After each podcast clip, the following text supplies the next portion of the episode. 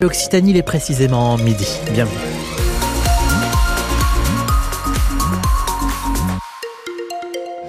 « 12 degrés à Toulouse cet après-midi, c'est calme, c'est assez doux hein, du coup, un peu de soleil et pas de pluie. Mais pour certains, ça va rester quand même pas mal gris. Sur la route, le trafic est fluide.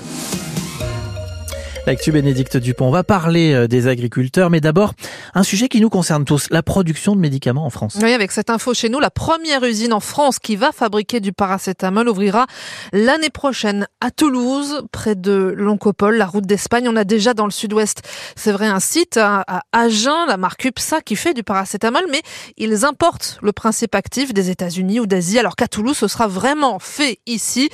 Jalil Benabdillah était l'invité de notre matinale, c'est le vice-président chargé de l'économie à la région Occitanie qui investit directement dans cette usine Ipsophène. On peut l'être tous, euh, être fiers d'abord de, recouvrir un peu notre souveraineté après ce qui s'est passé après la crise Covid et, la prise de conscience d'un certain nombre de, défaillances en matière de souveraineté alimentaire, souveraineté énergétique, souveraineté sanitaire.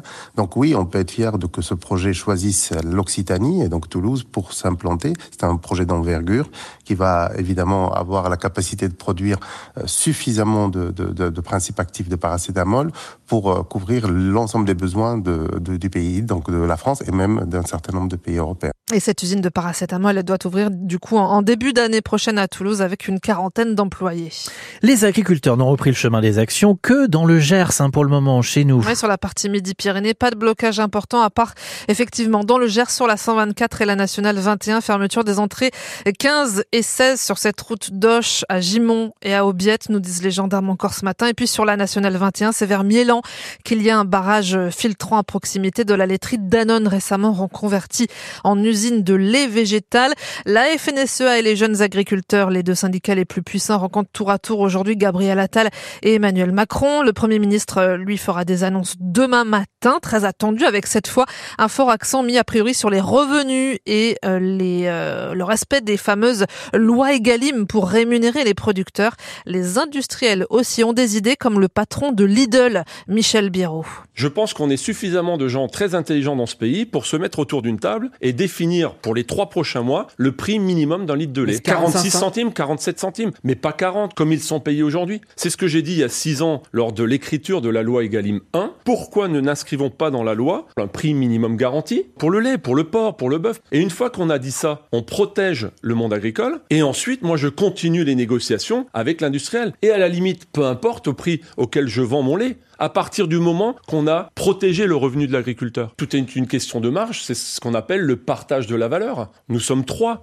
Pareil, pourquoi nous n'inscrivons pas dans la loi l'obligation de mettre les éleveurs autour de la table quand on discute du prix Depuis des décennies, en fait, il y a une opacité totale sur les coûts de production, les coûts de transformation, et au final, l'éleveur est resté la variable d'ajustement. Michel Biérot, le patron de l'enseigne Lidl, ce matin sur euh, France Info. Ça bouge dans le Tarn encore sur la zone à défendre.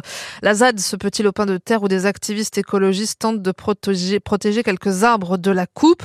Euh, sur ce chantier de la 69, l'autoroute euh, Toulouse-Castres, le concessionnaire peut légalement, depuis la semaine dernière, à nouveau euh, couper des arbres déjà démantelés et redéplacer cette ZAD composée d'une vingtaine de militants et située sur un, un, champ privé. Elle serait en cours de démantèlement à nouveau cette semaine. Les opposants dénoncent des méthodes, des méthodes brutales de la part des forces de l'ordre présentes depuis près d'une semaine. À Toulouse, le projet d'agrandissement d'Ernest Vallon au point mort. Oui, en décembre dernier, souvenez-vous, Didier Lacroix, le président du Stade toulousain, a annoncé vouloir rajouter 5000 places à Vallon d'ici l'arrivée de la troisième ligne de métro au 7 denier. Mais pour cela, le dirigeant doit négocier avec l'association des amis du Stade qui détient euh, le foncier. Et l'ancien deuxième ligne toulousain, Jean-Marie Cadieux, était justement hier sur France Bleu Occitanie dans 100% Stade toulousain. Il fait partie de cette association et aux dernières nouvelles, nous a-t-il dit, ce projet d'agrandissement n'est pas prêt de voir le jour. Il y aurait une qui ferait le tour du stade en fait. Il y aurait des coursives, c'est tout ce qu'on a aujourd'hui à présenter.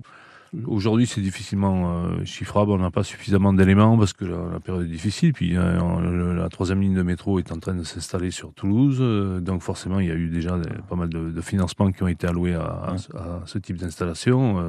bon, nous, on espère que les pouvoirs publics nous soutiendront. Le Toulousain est un élément important de notre région, de notre ville surtout. Le Stade Toulousain a besoin d'un outil qui puisse lui permettre de rayonner et de se projeter dans les, disons, les 20 prochaines années à venir. Jean-Marie Cadieu, ancien joueur du Stade toulousain, membre de l'association des Amis du Stade, les Rouges Noirs qui jouent dimanche soir à Clermont. Il y aura aussi France-Italie dimanche à 16h, à troisième journée du tournoi des Six Nations. On va parler, euh, vous l'évoquiez, euh, Alban, dans Ma France après les infos de notre dépendance à la voiture. Euh, sur francebleu.fr, vous apprendrez que, que plusieurs associations lancent des pétitions contre un projet de loi européen qui prévoit, écoutez bien, une visite médicale obligatoire tous les 15 ans pour conserver son permis de conduire. Le texte sera mis au vote au Parlement la semaine prochaine.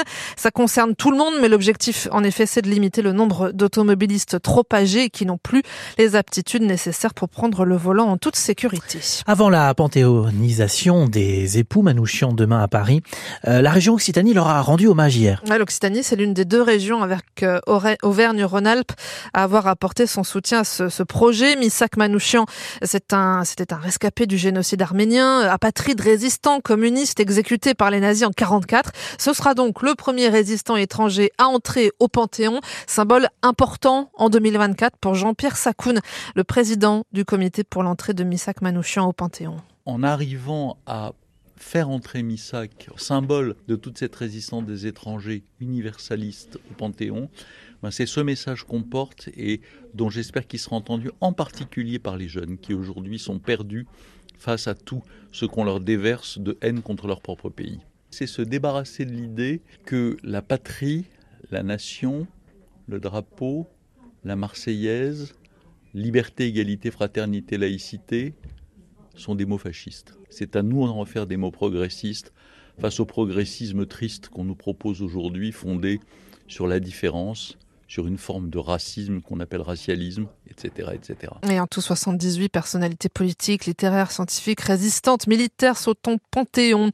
MC Solar, Francis Cabrel ou encore le rappeur Booba, c'est la programmation de la prochaine édition du Rose Festival, le festival organisé par Big Flo et Oli. Ce sera du 29 août au 1er septembre prochain, troisième édition, avec aussi les chanteuses Jane et Pomme qui sont attendues. La météo Alban, je vois quelques rayons de, soleil passer à travers la fenêtre, il faut en profiter. Hein. Il y a des injustices. Une journée bien grise pour certains dans le midi toulousain, et puis effectivement déjà un beau soleil pour d'autres. En tout cas, pas de pluie parce qu'on a cet anticyclone assez puissant. Mais bon, les éclaircies sont tardives, hein, c'est vrai pour certains. Donc c'est pas le grand printemps pour tous, mais ça vous empêche pas de sortir faire des courses par exemple. Température douce à 16h à Montgiscard, Saint-Jory 16, 12 degrés. À Saverdin, Millau et Montèche 13 degrés. L'île Jourdain est sur le pont Valentré 14. À Axe-les-Thermes 15 degrés à Luchon 16. Et demain, alors ça s'annonce pareil, un peu couvert le matin, mais euh, certainement des éclaircies dans l'après-midi. Donc voilà, en tout cas pas de pluie, et ça c'est plutôt pas mal. Wendy Bouchard, logement et automobile.